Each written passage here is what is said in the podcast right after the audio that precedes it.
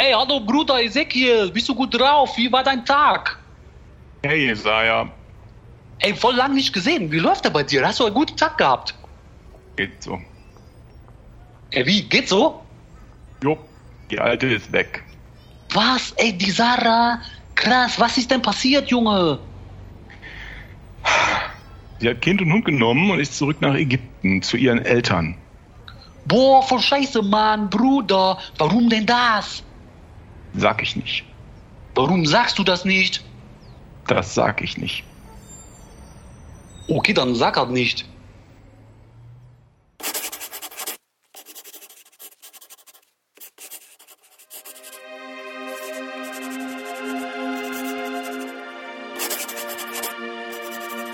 Sie trieb offen ihre Hurerei und entblößte ihre Scham.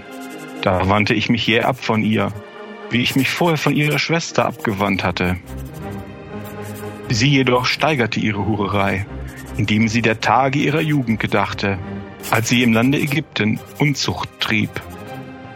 Und sie hatte Verlangen nach Liebhabern, deren Glieder waren wie die Glieder von Eseln, und deren Erguss war wie der Erguss von Hengsten. Die Bibel. Das Buch Hesekiel, Kapitel 23, Vers 18 bis 20.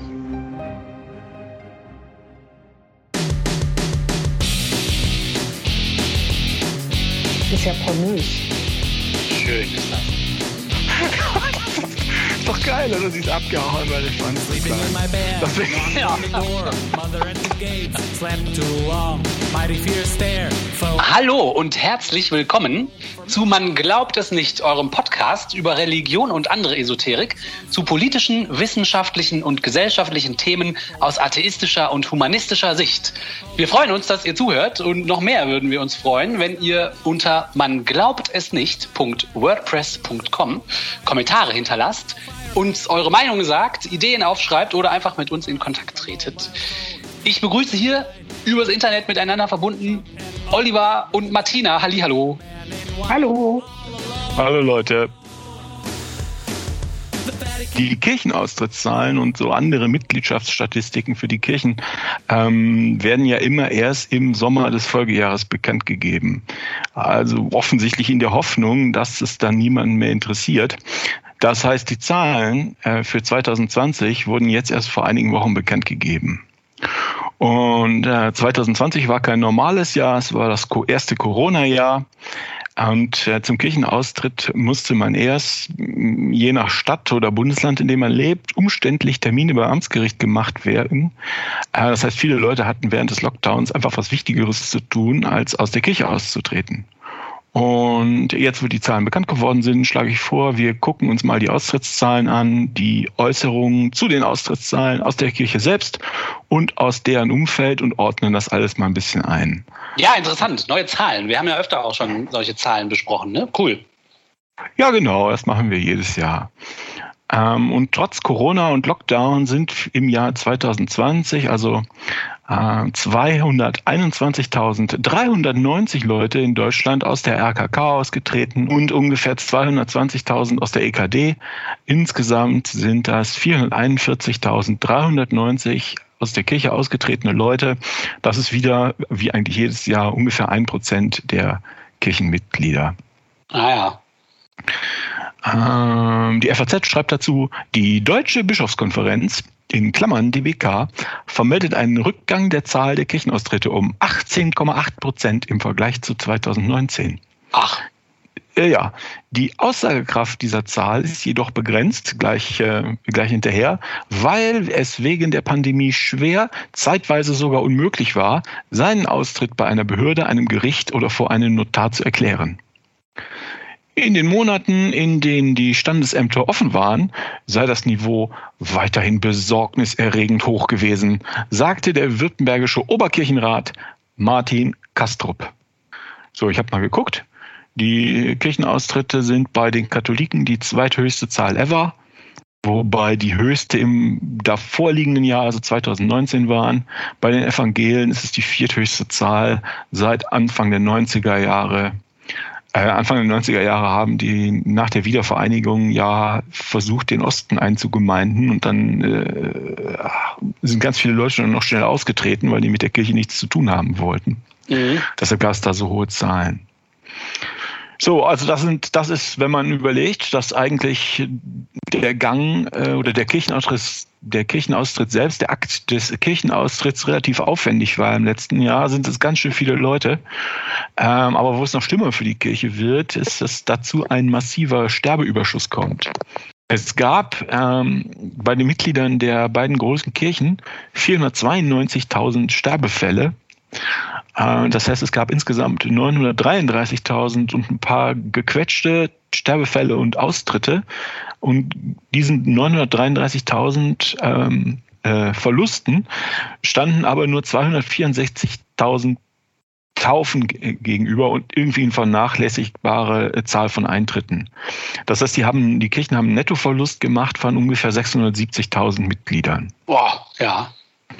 Und ich vermute, was hier als Sterbefälle äh, was hier als Sterbefälle angekündigt wird oder, oder äh, angegeben wird, sind eigentlich die kirchlichen Beerdigungen.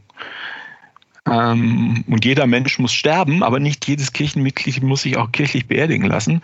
Das heißt, der tatsächliche Wert könnte noch viel höher liegen als das. Ach, meinst du? Dass, dass sie nur die kirchlichen Beerdigungen und gar nicht äh, sozusagen, wenn ein Mitglied einfach stirbt, gezählt haben? Äh, die, die, die, Zahlen über die verschiedenen Berichte passten nicht genau zusammen. Ah, verstehe. Äh, nicht spektakulär auseinander, aber die passten nicht genau zusammen. Und ich könnte mir vorstellen, dass es daran liegt, dass die einen also den für die Kirche selbst, die versucht natürlich die niedrigste Zahl zu nehmen. Das heißt, sie nehmen die ähm, äh, die Beerdigung und, und weil es einfach ein bisschen weniger sind und ähm, äh, die, die Standesämter oder das Justiz Justizministerium schreibt aber halt, wer halt gestorben ist, weil das die nicht interessiert. Ja, klar. Ob die jetzt genau. auch wirklich äh, beim Pfarrer beerdigt worden sind oder einfach so. Da müsste es ja eigentlich eine klare Zahl geben, aber gut. Es gibt eine klare Zahl, aber äh, das kann sein, dass die FAZ das nicht vernünftig hingeschrieben hat. Hm. Also es muss eine klare Zahl geben, klar. Ja. Also, die gute Nachricht immer weniger Leute, also nicht nur es gibt einen großen Nettoverlust, sondern ein bisschen darin versteckt, auch immer weniger Leute geben ihre Kinder in die grapschenden Hände der Kirche. Ja. Da muss man sagen, das ist doch eine gute Sache. Es gab Ende 2020 noch 51,0 Prozent Kirchenmitglieder in Deutschland. Davon waren 26,7 katholisch, 24,3 evangelisch und es ist davon auszugehen, dass dank des Wirki-Effekts, der ja erst in diesem Jahr auftritt, irgendwann gegen Ende dieses Jahres weniger als die Hälfte der deutschen Mitglieder der beiden großen Kirchen sind. Die magische 50-Prozent-Hürde, wow. Ja, aber sie haben schon angefangen, Sie haben, das habe ich jetzt vor ein paar Wochen das erste Mal gelesen, Sie fangen jetzt immer an, die ähm, griechisch-orthodoxe Kirche noch dazu zu rechnen und die russisch-orthodoxe Kirche dazu zu rechnen oh, und die paar Pfingstkirchen, die es hier gibt, um in der Hoffnung um diese paar hunderttausend Leute sich, äh, sich also ein paar Jahre länger über diese 50-Prozent-Marke zu retten. Ah, irre, okay. Das habe ich früher nie gesehen. Früher haben sie immer so getan, als gäbe es nur sie selbst. Und jetzt sagen sie, ja, ähm, äh, das sind ja auch Christen, die zählen wir alle mit. Ja, und dann sind wir halt. Man ist noch über 50 Prozent, ja. Ja, genau. Sie versuchen das Ende ein bisschen äh, vor sich herzuschieben. Die Legitimation, das Ende der Legitimation. Irgendwie so, ja. So, naja, vor ein paar Jahren schon habe ich ja die NRW 20-Regel aufgestellt oder entdeckt oder wie auch immer man das nennen möchte. Ähm, jedes Jahr treten ziemlich exakt 20 Prozent aller Austretenden in Deutschland in NRW aus der Kirche aus.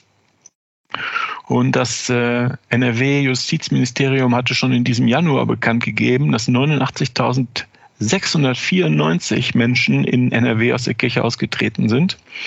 Das sind 20,32 aller Austritte in Deutschland. Das heißt, die NRW 20-Regel gilt auch für 2020 weiter. Ähm, das ist interessant, das ist nicht Rechthaberei, naja, vielleicht ein bisschen, aber das ist interessant, weil das Justizministerium in NRW immer schon kurz nach dem Jahresende Zahlen bekannt gibt. Man also für eine belastbare Projektion müssen wir nicht erst bis zum Sommer warten. Toll. Und wenn man weiß, wie viele Leute aus der Kirche ausgetreten sind und wie die Trends sind, dann versteht man, ähm, Also die Kirche weiß das ja signifikant vorher, bevor sie es, äh, bevor sie es verkündet im Sommer. Aber dann fangen die schon mal an zu handeln ne, und machen ihre albernen Programme und Gegenmaßnahmen und was nicht alles. Und ähm, wenn man das schon im Januar weiß, dann versteht man viel besser, wie die handeln im Laufe des nächsten halben Jahres. Ja, klar, das ist cool. Mhm. So, also es ist absehbar allerdings, 2021, also in diesem Jahr, wird die NRW 20-Regel dank des Wirkeffekts nicht gelten, weil in NRW dieses Jahr überproportional viele Katholiken austreten werden im Erzbistum Köln. Ähm, aber eigentlich ist das alles nicht so schlimm, werdet ihr hören. Da schreibt nämlich katholisch.de der Vorsitzenden der Deutschen Bischofskonferenz in Klammern DBK, Bischof Georg Petzing, betonte den Einfluss der Pandemie auf die Entwicklung. Wenn wir heute die Statistik des Jahres 2020 vorlegen, dann sind diese Zahlen ein drastisches Spiegelbild dessen, wie sich die Corona-Pandemie auf das Leben in unseren Gemeinden auswirkt. Positiv hob Betzing hervor, dass trotz der Verschiebung viele Feiern dennoch stattfinden konnten. Die Kirche war auch in der Pandemie gerade an den Wegmarken im persönlichen Leben für viele Menschen präsent. Zugleich hob er hervor, dass die Kirche eine tiefgreifende Erschütterung erlebe. Viele haben das Vertrauen verloren und möchten mit dem Kirchenaustritt ein Zeichen setzen. Wir nehmen das sehr ernst und müssen uns dieser Situation offen und ehrlich stellen und Antworten auf die Fragen geben, die an uns gerichtet werden. Dazu gehört an erster Stelle die gründliche Aufarbeitung der Fälle sexuellen Missbrauchs, außerdem Frage nach Macht- und Gewaltenteilung in der Kirche. Ich wünsche mir sehr, dass der synodale Weg seinen Beitrag dazu leisten kann, neues Vertrauen aufzubauen, so Betzing. Der synodale Weg. Das ist eigentlich die größte Augenwischerei, die die überhaupt erfunden haben. Das ist doch toll. Das Dass die den überhaupt noch erwähnen, finde ich ja. ja, das ist doch das Instrument. Schon bescheuert. Ja. Ja, was in dem, was ich ganz interessant fand, in dem Artikel von katholisch.de auch stand, ähm, äh, so, so richtig Sinn machte das nicht, aber äh, ihr könnt ja mal sagen, was ihr davon haltet. Die Zahl der pastoralen Mitarbeiter blieb bei leicht sinkender Zahl etwa konstant. Aha, also sie war gleichzeitig sinkend und blieb konstant. Aha. Es gab 12.565 Priester im Jahr 2019, war es, waren es noch 12.983, davon 6.303 Pfarrseelsorger, bla bla bla bla bla bla. Das ist von einem Jahr zum nächsten ein Priesterverlust von 3,2 Prozent in einem einzelnen Jahr. Das Ja, heißt, wenn das so weitergeht, haben die in 32 Jahren null Priester. so, das ist das, was, ähm, was katholisch T als leicht sinkende Zahl, aber konstant äh, beschreibt. Es Ja, fanden im Jahr, konstant sinkend, immer gleich sinkend. hey, das steht da zwar nicht, aber das würde in gewissem Sinne ergeben. Ähm, Im gleichen Jahr, also 2020, es fanden 67 Priesterweihen statt, davon elf von Ordenspriestern. Das heißt, wenn man mal den Taschenrechner bemüht, wenn die beim, mit gleichbleibendem Tempo Priester weihen, da müsste die RKK 188 Jahre lang Priester weihen, um die aktuell Amtierenden irgendwann zu ersetzen. Wow. Aber bei leicht sinkender Zahl etwa konstant. Oh Mann. Aber die müssen doch eh schon lange Priester aus dem, aus dem Ausland äh, importieren, oder nicht? Ja, ja, die müssen das outsourcen. Katholische.de schreibt auch, der EKD-Ratsvorsitzende Landesbischof Heinrich Bedford-Strom bedauerte die Einschränkungen durch die Maßnahmen gegen die Corona-Pandemie. Es war Ja. schmerzhaft für uns, dass wir in den vergangenen 15 Monaten nur eingeschränkt Gottesdienste, Taufen, Trauerfeiern und Hochzeiten in den Gemeinden vor Ort stattfinden konnten. Dass wir stattfinden Statt- konnten. Ja, da, ist, da hat er entweder Unsinn in der Pressemitteilung geschrieben oder katholisch.de hat Unsinn geschrieben. Oder. Stattfinden lassen konnten. Genau, genau, genau. Aber der Satz geht noch weiter. Die physische Begegnung hat uns gefehlt. Umso mehr sei er von den vielen kreativen und liebevollen alternativen Angeboten der Gemeinden beeindruckt, die digital und vor Ort entstanden sind. So Bedford Strom. Erinnert ihr euch noch an die Teelichtimpulse aus Erkrath? Also das Also- war doch sehr liebevoll. Sehr liebevoll. Also wenn ich das hier lese, äh, was die beiden Head Honchos von den Kirchen so sagen, ähm, dann sehen die zwar Corona im Spiel, aber nicht so, wie wir das im Spiel sehen, dass ähm, einfach nicht so viele Leute, die eigentlich austreten wollten, austreten konnten, weil das Amt zu hatte oder es gefährlich war, dahin zu gehen, sondern die sagen, es sind so viele ausgetreten, weil sie ja nur eingeschränkt Gottesdienste, Taufen, Trauerfeiern und Hochzeiten stattfinden lassen konnten. Oh. Ja, okay. Ja, aber die glauben das irgendwie wirklich, oder? Das kann ich mir nicht vorstellen. Meinst du? Das kann ich mir nicht vorstellen, dass die das wirklich glauben. Aber das interessiert doch keinen außer die selber, oder? Ja, und uns. Naja. Ja. Ja, ja, kann schon sein. Ich glaube nicht, dass sie das glauben. Das ist die nackte Angst. Hm. Wer das auch nicht glaubt, sagt die Rheinische Post, ist der Münsteraner Religionssoziologe Detlef Pollack. Detlef Pollack glaubt nicht, dass die rückläufigen Austrittszahlen auf eine Renaissance der Kirchen hindeuten. Ach, ja, wow, der ist bestimmt Professor. Ja, die rückläufigen Austrittszahlen, äh, das ist auch so geil. Ja, also okay. zwei Zahlen für Evangelien und Katholen. Ja, Naja, gut. Vielmehr sei es so, dass Menschen im Krisenfall persönliche Lebensentscheidungen oft erst einmal zurückstellten. Man schiebt es auf, weil man sich sagt, ach, das kann ich auch später noch machen, jetzt habe ich erstmal Wichtigeres zu tun. Im ja. vergangenen Jahr habe der Schutz der eigenen Gesundheit, die Sicherung des Arbeitsplatzes, die Begleitung der Kinder beim Distanzunterricht Priorität gehabt. Also vor dem, Kind, vor dem Kirchenaustritt, ne? Ja, ja, genau. So, ah ja, mm, okay, offensichtlich ein echter Experte. Ja, so Ähm. wie wir. Das haben wir doch auch gerade gesagt. Ja, ja, es ist jetzt ja auch wirklich nicht schwer drauf zu kommen. Genau, genau, genau. Na, und jetzt haben wir mal gehört, was die Head Honchos sagen, was so irgendjemand, der sich das von außen äh, freundlich anguckt, sagt. Was sagen denn die Austretenden selbst? Da gab es eine repräsentative Untersuchung, ich setze das mal in Anführungsstrichen, äh, der beiden evangelischen Landeskirchen Württemberg und Westfalen. Es ist ganz klar, dass sie das zusammen machen, denn die beide fangen ja mit S wie Lockenwickler an. Ähm, da muss man aber vorsichtig sein. Das ist eine Studie, die ist im Auftrag und mit Mitteln der Kirche durchgeführt geführt worden. Das heißt, die muss nicht gerade neutral sein, ja.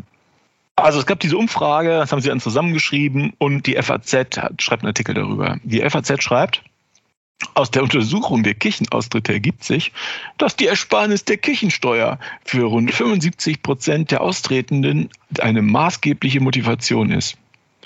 Die äh, Gründe für den Kirchenaustritt unterscheiden sich zudem stark nach Alter.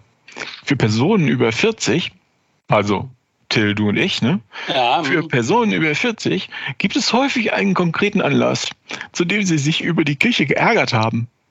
Bei den Jüngeren ist es häufig eine allgemeine Gleichgültigkeit gegenüber der Kirche und besonders bei jüngeren Männern auch eine allgemeine Ablehnung von Religion.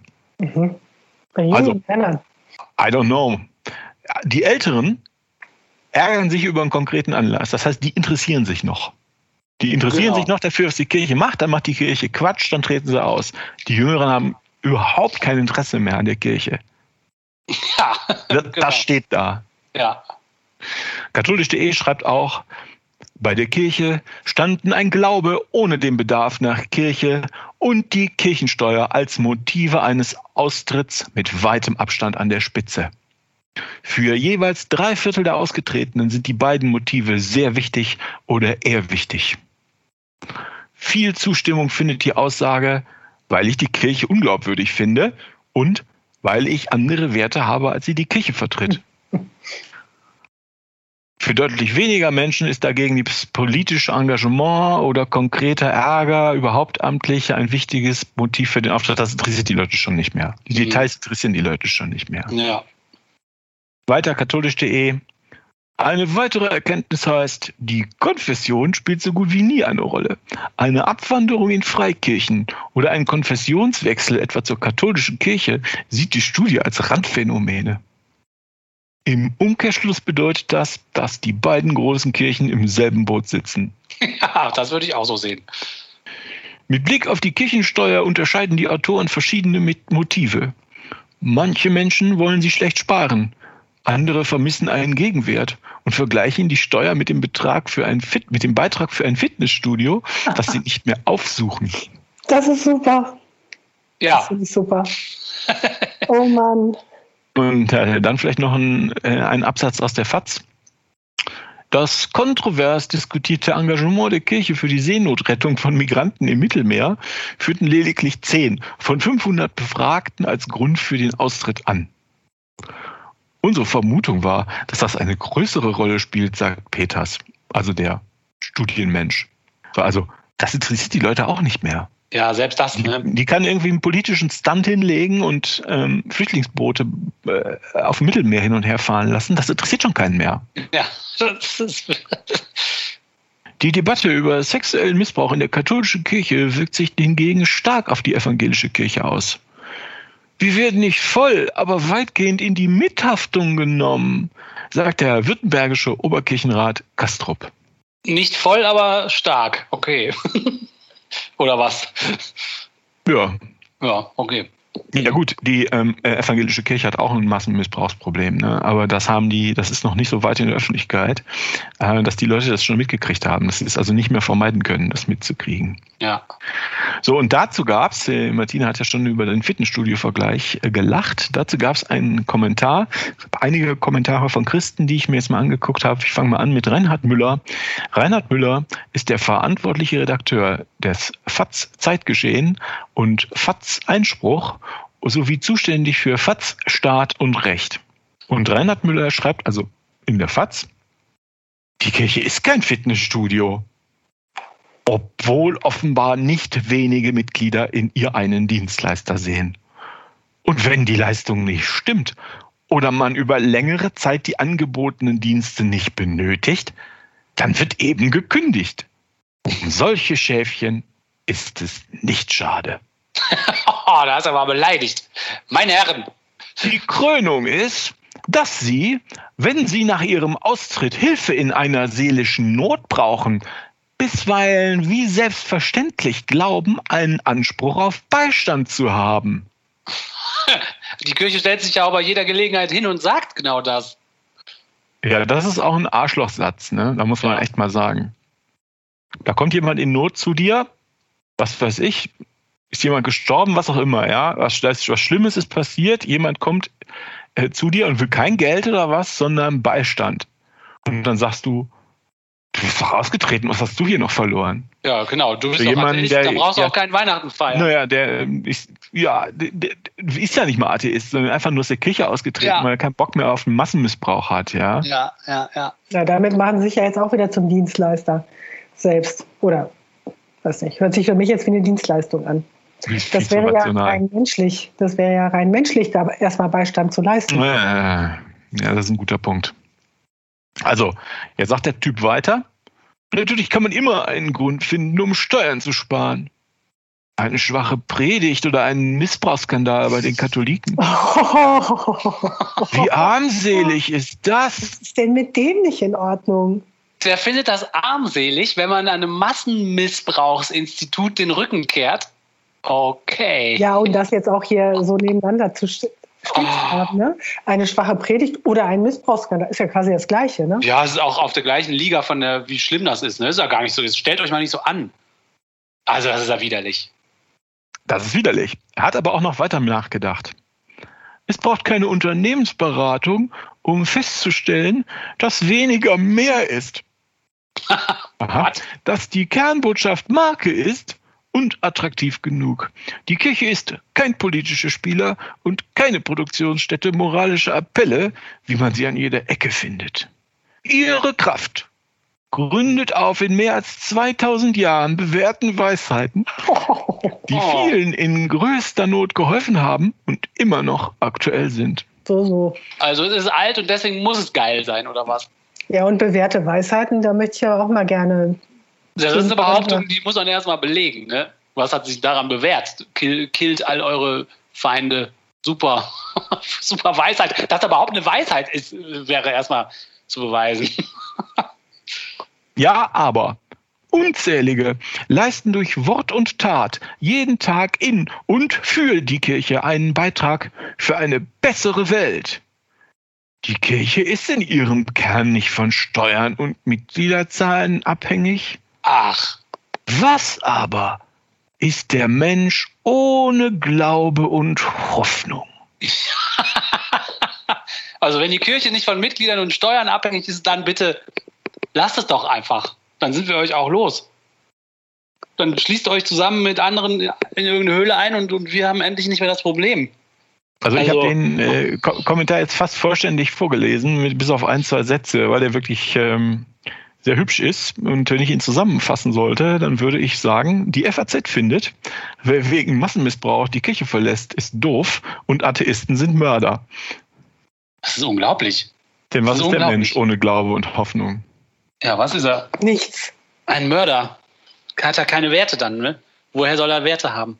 Die FAZ spinnt wirklich. Das ist unfassbar. Und dann gab es noch einen Kommentar bei Kirche und Leben, das ist so eine große Kirchenzeitung, von Martin Zumbild. Eine Religionsgemeinschaft und hier vor allem die katholische Kirche, die sich aus Glaubensgründen dem kleinsten gemeinsamen Nenner unseres Zusammenlebens, nämlich der allgemeinen Menschenrechtskonvention verweigert und unter Berufung auf die eigene kollektive Religionsausübungsfreiheit gesellschaftliche Mindeststandards nicht einhält, kann keine moralische Überlegenheit für sich beanspruchen. Sie hat zugleich ihre Relevanz in ansonsten relevanten Fragen verloren. Jawohl, hört, hört. Also da ist jemand sauer, offensichtlich auch von innen, ähm, sonst wird er sich nicht so aufregen.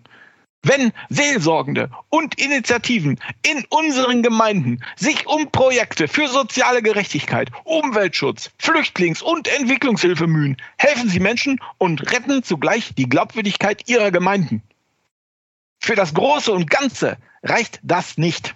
Die auf dogmatischer Ebene fehlende Annahme von Gleichberechtigung, dem Recht auf sexuelle Selbstbestimmung und auf psychische Unversehrtheit sowie die Weigerung, strafrechtliche Mindeststandards in die eigene Rechtsordnung zu übernehmen und der Versuch, dies mit nichts weniger als mit dem Willen Gottes zu begründen, stellt sich für viele als Verweigerung des Diskurses von Glaube und Vernunft dar.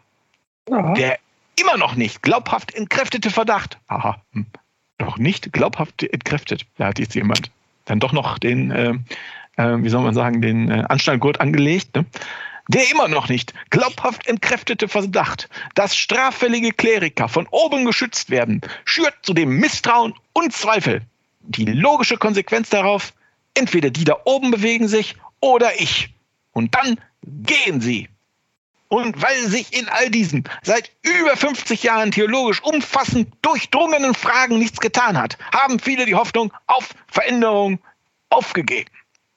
ja, das ist. Also da ist jemand, der offensichtlich sehr kirchlich engagiert ist und mit Ja. ganz vielen kirchlichen äh, äh, Argumenten wirft und der ist richtig sauer.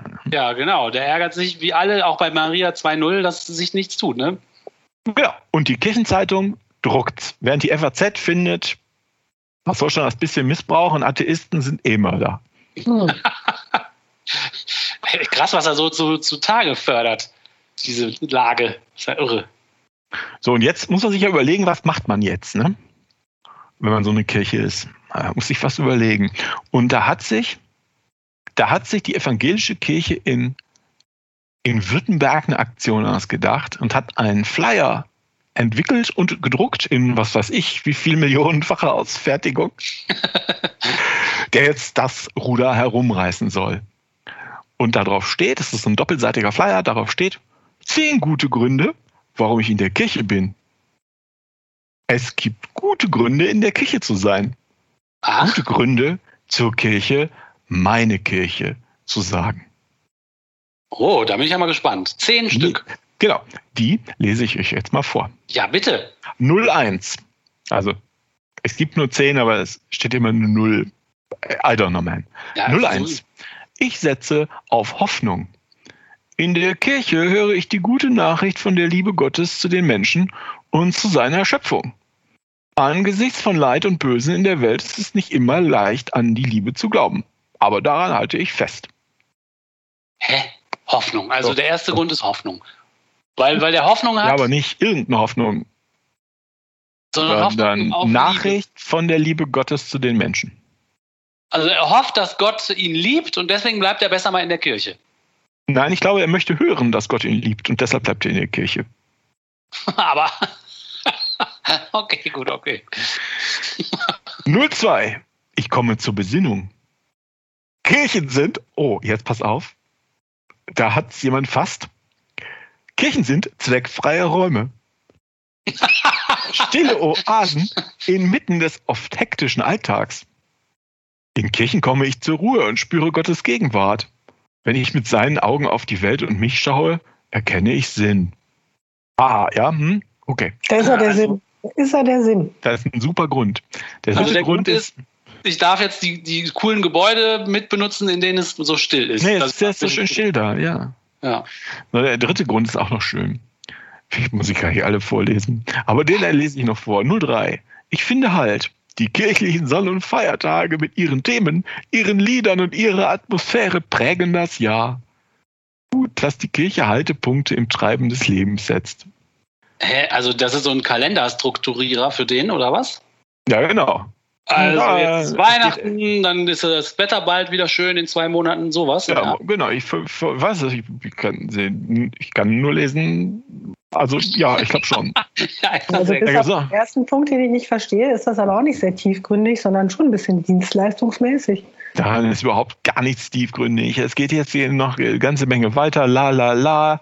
Ich erfahre Klarheit. Aha. Und zwar über Jesus. Ich tanke auf, we- weil die Kirche ihm, ihm oder ihr, ich tanke auf. In der Kirche wird mir Gottes Segen zugesprochen. Mhm. Bing bong. Ich tue, ich spüre, wie gut es tut, das Leben als Geschenk zu entdecken.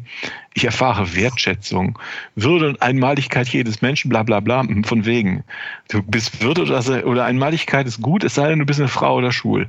Ja, Ich bin solidarisch. Die Liebe Gottes gilt allen Menschen. Ja, es sei denn, du bist eine Frau oder schwul. Ich erlebe Gemeinschaft. In der Kirchengemeinde finde ich eine Gemeinschaft besonderer Art. Bla bla. Aufgeschlossenheit für die Botschaft Jesu. Ah ja, 09. Mir wird vergeben. oh, Christinnen und Christen sind nicht frei von Fehlern. Ach, Die Kirche erinnert daran, dass Jesus Mut gemacht hat, Verfehlungen zu gestehen und einander zu vergeben. Beichte und Abendmahl können Befreiungserfahrungen sein. Mhm. also ich, okay, mein schlechtes Gewissen wird weniger, ja, also ist ja irre. Ja, aber ich kann das nicht selber machen, dafür brauche ich die Kirche. Genau. Ja. Hm. Das ist Und ja sehr, sehen- sehr kindlich. Also das ist alles super. Und zehn ist, ich bin kulturell aufgeschlossen. Also warum bin ich in der Kirche? Zehn, ich bin kulturell aufgeschlossen. Hä? Weil Glaube lebendig ist, entstehen immer neue Kunstwerke und Lieder. In Kindergärten, Schulen, in der Erwachsenenbildung und in Akademien nimmt Kirche einen wichtigen Bildungs- und Kulturauftrag wahr. Das finde ich gut, Punkt. Also da haben sich, hat sich ein, ein Team hingesetzt und in einem halbtägigen Workshop diese zehn Gründe, warum ich in der Kirche bin, entwickelt, ja. Und nichts davon ist ein Grund, warum Jan in der Kirche sein sollte. Also Absolut nicht. Ja, ist ja schrecklich. das sind sehr keine fällt nichts Besseres ein. Das ist alles sehr kindlich. Aber das ist cool, dass wir eigentlich recht damit behalten. Es gibt keinen guten Grund, in der Kirche zu sein. Und die sagen, jetzt haben wir es sogar von denen selbst gehört. Ja, und der, das Gegenargument ist halt, ne, wer zur Kirche meine Kirche sagt, der muss sich vorhalten lassen, dass seine Kirche oder ihre Kirche in der Welt alles anrichtet. Und Ja. da ist dann gleich der Massenmissbrauch samt generalschaftsmäßiger Verschuschung wieder da, die Hasspredigten, die Geldgeilheit. An dem seid ihr mitschuldig, liebe Leute, die ihr sagt, die Kirche ist eure Kirche. Ja, genau. Gut, vielleicht, ähm, vielleicht noch als, ähm, als Fazit. Ähm, auch 2020 haben wieder ungefähr ein Prozent der Mitglieder die Kirchen verlassen. Es gibt Ende 2020 noch eine super knappe Mehrheit von 51 Prozent aller Deutschen, die Kirchenmitglieder sind. Sie fangen jetzt an, nach oben hin ähm, zu grapschen und noch irgendwelche Minderheiten mit einzugemeinden. Trotzdem, Ende 2021 wird wohl nur noch eine Minderheit der deutschen Kirchenmitglieder sein. Die Kirche selbst ähm, agiert ohne, irgendein, ohne Sinn und Plan, gibt absurde Broschüren raus, äh, meldet sich mit, ähm, mit Aussagen, die mit dem eigentlichen Problem nichts zu tun haben oder das irgendwie vorsichtig umschiffen. Christliche Kommentatoren reagieren irgendwie giftig. Um die ist es nicht schade, ist dann das Zitat, oder verständnisvoll, wie der eine Kollege gesagt hat, entweder die da oben bewegen sich oder ich und dann gehen sie. Ähm, wenn man versucht, da eine Übersicht zu gewinnen. Also für mich ist klar, die Kirche in Deutschland ist in der Implosion begriffen. Ich sehe keinen Weg, wie sie da noch rauskommen wollen. Den Massenmissbrauch können sie weder abstellen noch aufklären, weil sie dann offen zugeben müssten, wie weit verbreitet das ist. Und dann würden wirklich alle Leute austreten. Äh, der synodale Weg ist nur noch so eine Art Selbsthilfe, Diskussionskreis für Aktivistinnen und Aktivisten. Der hat keinerlei Entscheidungskompetenz oder Entscheidungsmacht. Äh, Papa says no zu allen gewünschten Reformen. Papa hat auch schon Nein gesagt zu allen gewünschten Reformen. Das wurde einfach ignoriert. Man diskutiert weiter, aber ohne irgendwelche absehbaren Ergebnisse. Überhaupt ist die ganze interne Debatte in der katholischen Kirche seit über 50 Jahren völlig festgefahren. Es gibt sowas wie den synodalen Weg, gibt es ja jetzt nicht zum ersten Mal. Das gibt es seit den 50er Jahren. Ähm, und es gibt eigentlich nie wirklich Änderungen. Die kirchenferne äh, Leute und auch engagierte Laien treten in Scharen aus. Es gibt kaum noch neue Priester. Das heißt, die Verbundenheit der Mitglieder der nächsten Generation fehlt, fehlt dann völlig. Äh, und um ehrlich zu sein, ich hatte immer Angst, dass es eine, eine, Krise gibt, ja, eine nationale Krise oder eine weltweite Krise, und dann fallen die Leute wieder auf die äh, auf die Knie und rutschen rutschen vor einem äh, charismatischen Papst, von einem charismatischen Bischof auf, dem, auf den Knien rum. Und jetzt hatten wir gerade eine große Krise. Ich hoffe, wir sind am, am hinteren Ende. Und das konnten die Kirchen auch überhaupt nicht für sich ausnutzen. Ne? Nee, die konnten nichts mobilisieren. Ne? Und einfach noch weiter in der Bedeutungslosigkeit verschwunden, weil immer mehr klar wurde, dass all die Konzepte nicht tragen in so einer Krise. Ne? Ja, ich meine, an diesen zehn Gründen sieht man ja auch, was das für ein, also dass die selber auch gar nicht wissen, was sie da zu bieten haben, außer dass die Leute halt schon immer in der Kirche waren und es irgendwie in manchen Regionen noch so einen sozialen Druck gibt, dass man da nicht austreten kann. Aber davon machen sich die Leute halt frei inzwischen. Ja. Aber die Gründe sind ja lächerlich. Also was ist das denn? Da kann doch keiner mehr was mit anfangen heutzutage. Ja, kann man eigentlich als äh, unser Eins in eine rosige Zukunft blicken. Ja, also sicher ist, das, also sicher ist, dass die Volks, Volkskirche mit ihren Strukturen auf dem Land ausstirbt. Ähm, das lässt sich nicht mehr verhindern. Und dann bleibt halt noch die Staatskirche, mit exzellenten Beziehungen in die Politik und die Geldkirche mit ihrem gewaltigen Vermögen ja, und den, den Einkünften, die die jedes Jahr haben. Aber wie lange das für die Aufrechterhaltung der politischen Macht in Deutschland reicht, das weiß ich halt nicht. Mhm. Ähm, wenn dieses, irgendwann haben vielleicht die Politiker auch keinen Bock, denen immer, immer und immer und immer mehr Geld zu geben, wenn die ihnen dafür nicht im Gegensatz äh, die Wählerstimmen oder im Gegenzug die Wählerstimmen garantieren können. Mhm, ja. Und wir müssen halt jetzt aufpassen, ähm, die wir das kritisch begleiten, dass die Kirchen im Todeskampf nicht noch alles um sich kaputt schlagen, sondern möglichst friedlich einschlafen, möglichst bald, damit nicht noch ein oder zwei weitere Generationen unter ihr zu leiden hat. Ja, das denke ich auch. Das müsste möglichst still und unspektakulär in die Unwichtigkeit versinken. Fertig. Geil. Super.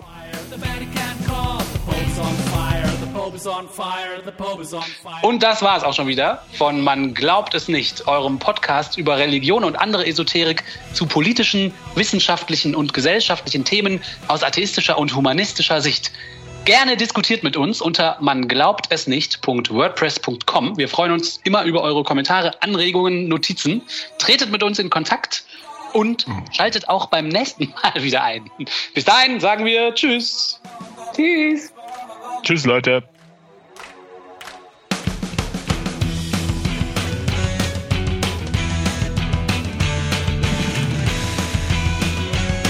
Und sie hatte Verlangen nach Liebhabern, deren Glieder waren wie die Glieder von Eseln und deren Erguss war wie der Erguss von Hengsten.